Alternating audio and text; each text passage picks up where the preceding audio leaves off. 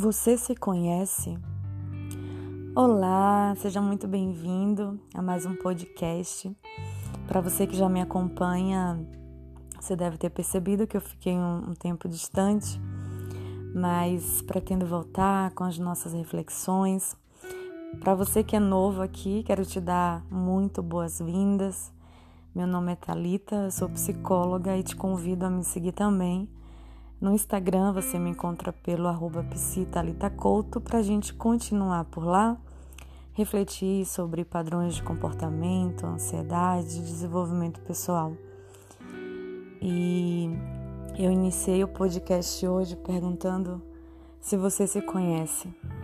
É muito difícil responder porque muitas vezes você precisa até de um de algumas perguntas para você começar a analisar a sua vida, analisar os seus padrões de comportamento.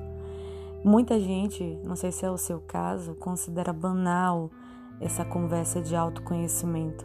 Né? É muito falado praticar o autoconhecimento, mas a psicologia sabe que quanto mais a gente se conhece, mais a gente consegue trilhar um caminho que nos faça sentido e a gente evita é, contratempos, situações e até uma forma de controlar a própria ansiedade, porque quando você se conhece, sabe as suas fragilidades, sabe os seus limites, você consegue se antecipar sem né, um prejuízo, você consegue tomar decisões que vão te levar a um caminho mais saudável. O, o autoconhecimento é, um, é algo que não tem fim né? Não, não existe um processo que tem um prazo de validade para que você se conheça completamente. A gente muda, a gente muda o tempo todo. E uma coisa importante, muito importante sobre se conhecer é que às vezes a gente precisa reconhecer que nós temos um funcionamento próprio que nos prejudica estar vivendo uma vida que a gente quer. A gente mesmo, por não se conhecer, por não ter consciência sobre o próprio comportamento, acaba incorrendo em caminhos que por vezes nos levam a, frustrações. E muita gente se pergunta, né? Por que, que eu estou vivendo isso de novo? Por que, que eu atraio homens e mulheres nesse perfil aqui que não me valorizam? Por que, que eu vivo sentindo ansiedade sem exatamente existir um motivo? Por que, que eu estou sempre sentindo os mesmos sentimentos? Por que, que as pessoas costumam me tratar sempre da mesma forma? E a verdade é que a gente, por não praticar esse exercício de tomar consciência de nós mesmos. Estar consciente e atento para as nossas escolhas diárias. Esse processo que a gente não leva em consideração qual é o padrão meu de comportamento em determinadas situações. Muita gente, por exemplo, se queixa de que vive se sentindo ansioso, é, que não consegue viver é, relacionamento tranquilo e diz né, que é dedo podre, diz que é, são as pessoas que não têm empatia, sempre coloca a responsabilidade no outro, né? E não sei se é o seu caso, mas pessoas que sempre colocam no externo a responsabilidade pela própria vida não está ocorrendo, acontecendo da forma que gostaria, é uma pessoa que tem um grau de autoconhecimento muito pouco, muito baixo. E às vezes vai doer a gente trazer o olhar para nós mesmos. Às vezes a gente vai sentir vergonha, frustração de perceber-se num padrão, num ciclo repetitivo de comportamento de perceber que temos essa própria parcela de responsabilidade por estar vivendo uma frustração, uma decepção, um, um ciclo de ansiedade. A verdade é que a gente precisa descobrir, a gente precisa fazer uma investigação do nosso próprio funcionamento no trabalho, nos relacionamentos, ao estar sozinho, ao tomar decisões. Então, se eu me reconheço como uma pessoa que toma decisões imediatas por, sem uma análise prévia, né?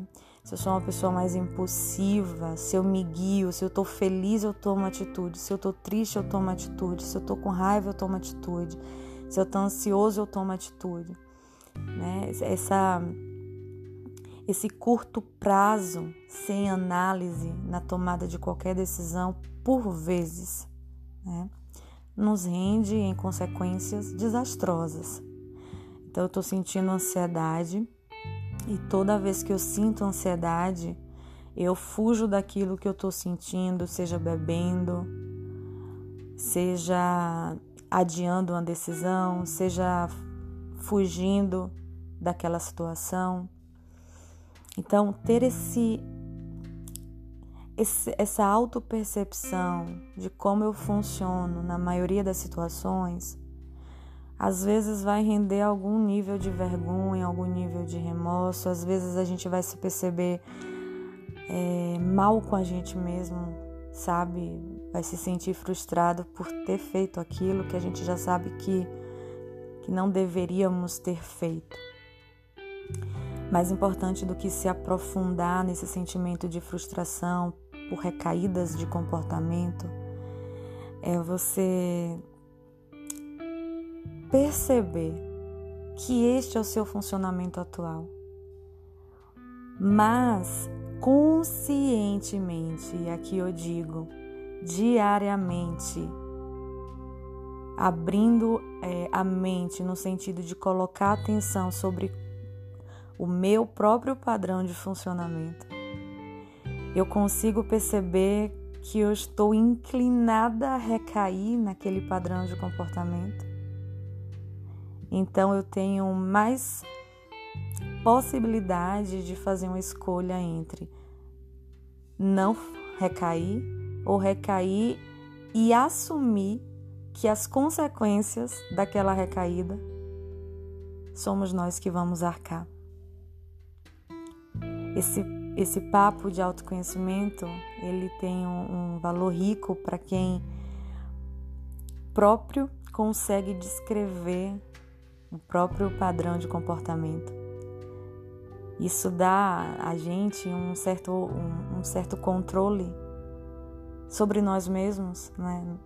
A gente não consegue controlar tudo, mas se eu sei que recair com meu ex-parceiro, minha ex-parceira, porque naquele momento eu estou tendo um desejo sexual forte, porque naquele momento eu tô me sentindo forte e vai ser só uma, um encontro casual, ou porque eu estou me sentindo só e tá sendo tedioso ficar só, seja por qual for o motivo que te leva, né, que te motiva a recair,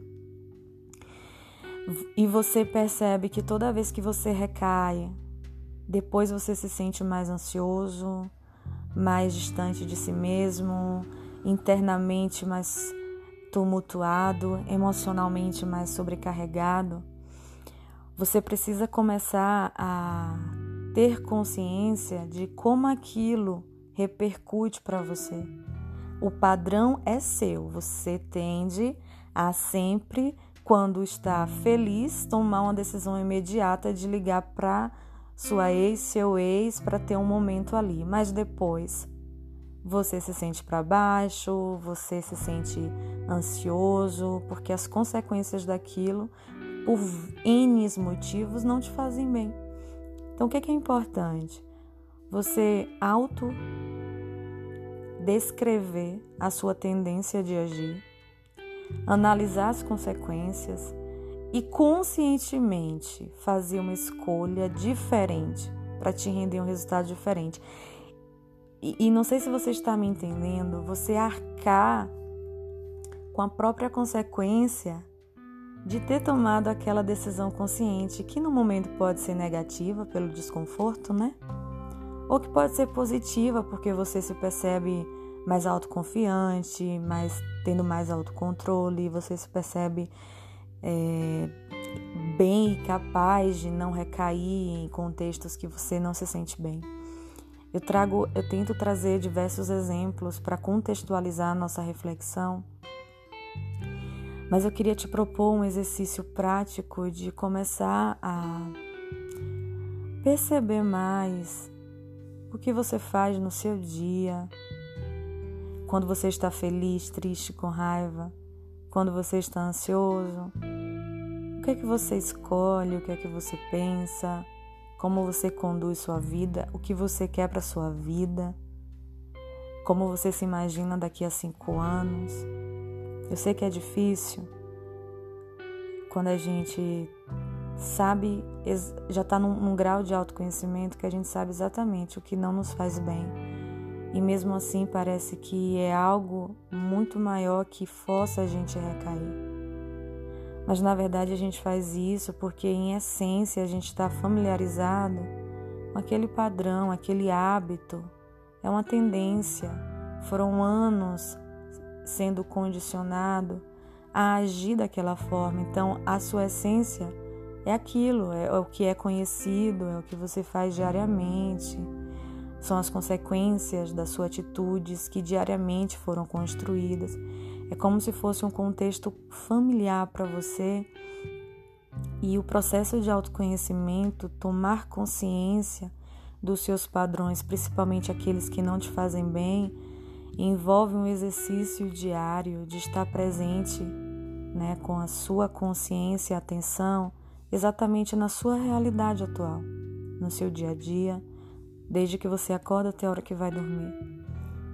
E a recaída indica que a gente já saiu daquele lugar e a gente consegue perceber melhor o que a gente pode, o que a gente quer. Então, eu sei que recair é ruim, é desconfortável, às vezes a gente esmorece e se frustra e se sente desmotivado, mas isso faz parte da vida. Recair, acertar, recair de novo, mas a gente tem essa capacidade de, de mudar o comportamento. Só que o primeiro passo para a mudança comportamental é eu saber exatamente qual é o meu padrão comportamental. Bom, nossa reflexão de hoje é sobre isso. Eu te agradeço por permanecer até aqui comigo nessa reflexão. Te convido a compartilhar esse podcast se fez sentido para você. A gente se vê na próxima semana. Um beijão e até lá!